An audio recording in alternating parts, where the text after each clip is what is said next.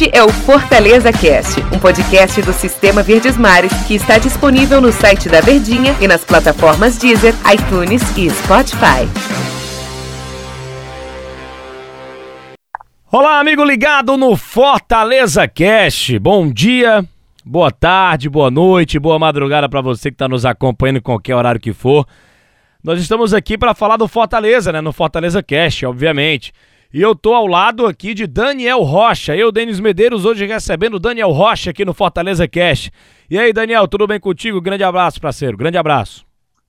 Fala, meu querido Denis Medeiros. Estamos juntos. Grande abraço. Sempre um prazer estarmos aqui nos nossos podcasts falando com um torcedor que educadamente nos prestigia com 10 minutinhos ali mais ou menos do seu dia para se informar a respeito dos seus clubes, seja lá o que estiver fazendo, né? É no trabalho, é na academia. E, e nesses tempos, está treinando em casa, bota o podcast, tá ali no, no computador, enfim.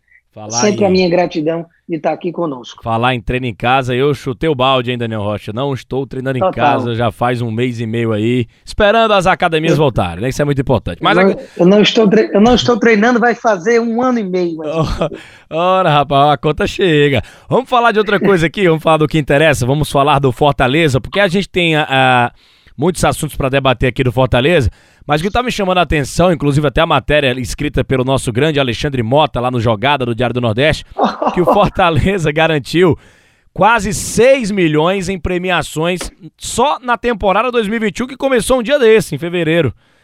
É, é metade de fe... final de fevereiro, começo de março que começou a, a, temporada 2021. Porque final de fevereiro a gente ainda estava na, na reta final do Campeonato Brasileiro. Mas o Fortaleza já conquistou quase 6 milhões de reais com premiações na Copa do Brasil, Copa do Nordeste e ainda pode ganhar mais, né? Que se for passando de, de, de competição em competição, ou seja, a gente vê um Fortaleza faturando e faturando muito bem. E eu tô falando esportivamente, com as conquistas dentro de campo. Então, esse mesmo time que está conquistando quase 6 milhões de reais, o torcedor, eu diria que o mais crítico e até o mais é, tranquilo, tá batendo muito no, no, time do Fortaleza por questão da, da, performance da equipe dentro de campo. E o time tá, tá dando 6 milhões pro, ti, pro, pro Marcelo Paes, pro presidente do Fortaleza, pro clube. Como é que explica isso, Daniel Rocha? Vamos devagar com a louça, Luiz Medeiros, pra gente separar aí direitinho cada situação dessa. Não é pro Marcelo Paes, não. Isso vai dizer não, que claro, tá, claro. ele tá botando no bolso ele tá botando no bolso. Aí, aí o Marcelo Paes ia ligar pra gente, ia fazer o moto tumulto. Quebra o presidente. É, o quebra o presidente Mas, assim. É claro que eu quis falar que o Marcelo é, Paes é o presidente, ele, ele recebe a grana, ele, é ele distribui lá pro clube e vai fazer Relaxa, contratações. Não, a galera não entendeu. será culpado por isso, não. A galera entendeu. Mas olha, é uma questão de que esse dinheiro arrecadado até agora, ele é era obrigação do Fortaleza. Se ele não tivesse botado esse dinheiro no bolso, era porque a coisa estava complicada, que era o quê? Avançar na Copa do Nordeste e passar das duas primeiras fases da Copa do Brasil, onde ele enfrentou um time da quarta e outro da terceira, salvo a qualidade delas, de que a gente aqui mesmo nos podcasts fazíamos os senões, é, botávamos os pontos de dificuldade que seria cada confronto desse, cada um no momento, num estágio diferente da equipe, mas no frigir dos ovos, o Fortaleza tinha que estar onde ele está hoje, que era na terceira fase da Copa do Brasil e nas semifinais da Copa do Nordeste, pelo menos caso não enfrentasse ali Bahia, Ceará, já numa fase de, de quartas de final, porque aí tudo bem, aí seria uma eliminação de, de igual para igual.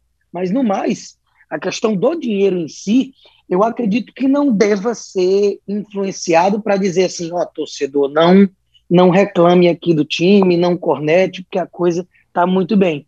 E tirando a questão do dinheiro, realmente o resultado, de uma forma geral, ele está sendo entregue.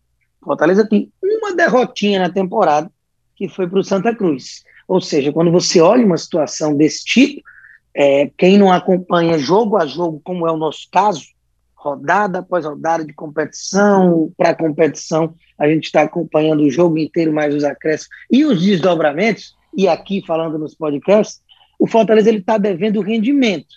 Pelo menos já tem uma cara, que era o que se reclamava. Pô, a gente não tem um esboço de time. O Anderson encontrou.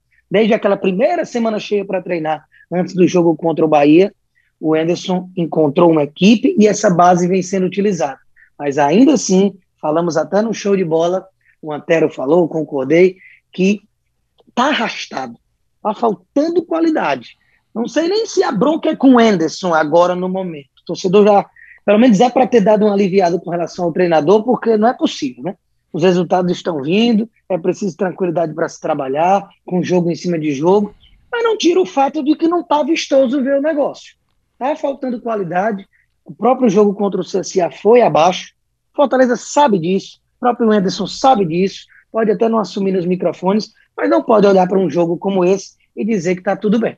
É, em relação a, a, Também acho que tá, o negócio está arrastado. Até comentei no, no, último episódio aqui do, do Fortaleza Cash. Comemoramos, né? Obviamente, a classificação. Eu e o Luiz Eduardo aqui falando sobre o jogo, mas a gente ressaltou bastante que a atuação não foi agradável, não. Inclusive, boa parte do jogo o CSA estava mandando na partida e o Fortaleza atrás da linha da bola, da bola. E confesso que fiquei muito surpreso, porque não imaginava essa postura do Fortaleza. Mas menos mal está classificado. E se classificando de competição em competição, como o Daniel Rocha falou, era a obrigação do Fortaleza, e de fato era sim. É, a gente vai. Vamos por partes aqui. Copa do Nordeste, a primeira fase, é, quase um milhão e meio o Fortaleza faturou, porque passou né, da primeira fase. Passou das quartas, 288 mil, para chegar na semifinal, 350 mil. Fora a premiação que pode vir aí, caso ele chegue na decisão, se tirar o time do Bahia. Então ele já faturou na Copa do Nordeste mais de 2 milhões de reais. Copa do Brasil, é, só pela participação, 990 mil. Faturou mais, um, mais de 1 milhão na, na avançando para a segunda fase, depois para a terceira, 1 milhão e 700 mais de 3 milhões, quase 4 milhões ele faturou na Copa do Brasil, na, juntando tudo da, da quase aí, quase 6 milhões, como a gente passou aqui, de grana que faturou o time do Fortaleza. E a gente pega números na temporada, meu amigo Daniel Rocha, 12 jogos oficiais do Fortaleza, né? 12 partidas juntando o Campeonato Cearense, Copa do Nordeste e Copa do Brasil em 2021.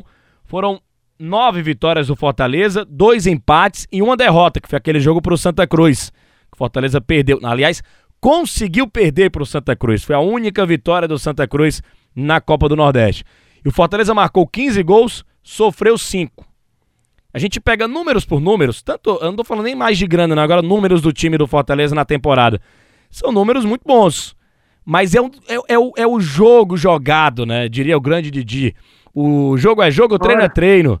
O jogo jogado não tá agradando 100%, cara. Eu, eu não sei nem se tá agradando 60%, 70%. Para mim, tá 50-50, porque tá ganhando, mas não tá convencendo, cara. E a conta chega, hein? A conta chega. para você chegar desse jeito aí, arrastado do jeito que tá é, é, no campeonato, na, na, reta final de Copa do Nordeste, quando afunilar mesmo o negócio na Copa do Brasil ou no Campeonato Brasileiro, a conta chega. O Fortaleza precisa melhorar a performance, né, Daniel Rocha? Não adianta só ter números positivos. Não tenha dúvida de que nem quando o resultado não está vindo, está tudo errado, e ao mesmo tempo a coisa está sendo é, entregue em matéria de três pontos, mas está é, tudo às mil maravilhas. É, nem tanto ao céu, nem tanto ao mar, como a gente costuma dizer. E no caso do Fortaleza, eu prefiro interpretar ainda pelo lado do copo meio cheio, digamos assim, pelo otimismo. Por quê? Fortaleza, ele já começou a temporada, a gente sabendo da necessidade da reformulação e da dificuldade que não só o Enderson, mas qualquer treinador do mundo que estivesse nesse cargo no momento teria de testar contratação em cima de contratação, novo modelo de jogo, que na reta final do brasileiro do ano passado, quando ele assumiu, ele não podia fazer isso, era remendar do jeito que dava para conseguir permanecer. Tudo bem, permaneceu ali no saldo de gols, mas permaneceu.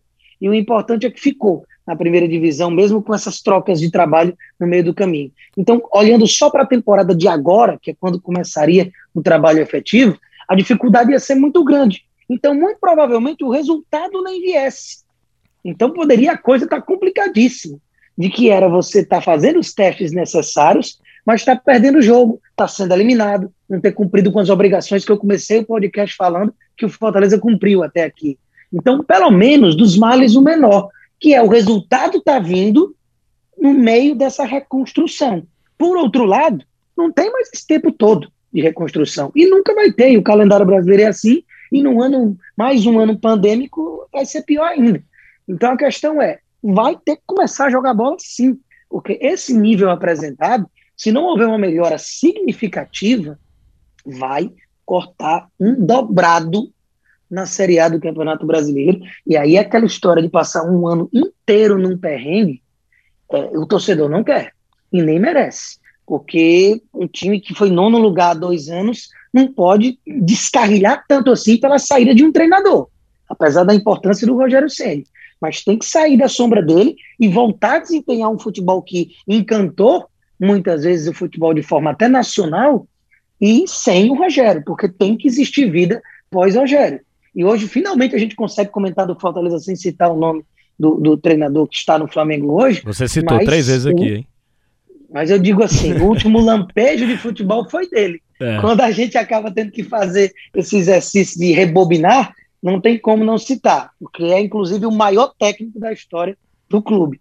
Mas é, a gente já no dia a dia não fica mais mencionando Rogério Senna, graças a Deus que não vi a hora de trocar esse disco. Quatro Mas é vezes. fato sim, é fato sim, que está precisando acordar para a vida na qualidade de futebol bem jogado, mesmo com todas as ressalvas que a gente faz. Só para a gente fazer uma brincadeira aqui, você falou, ah, tá fácil falar do Fortaleza sem citar o antigo técnico, você citou quatro vezes aqui, Daniel Rocha. Hum, mas, mas só mais só para brincadeira, obviamente, né? Daniel, deu nosso, deu nosso tempo aqui, valeu, grande abraço, hein?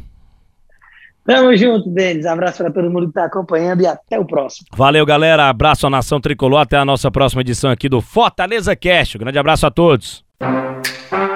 Este é o Fortaleza Cast, um podcast do Sistema Verdes Mares que está disponível no site da Verdinha e nas plataformas Deezer, iTunes e Spotify.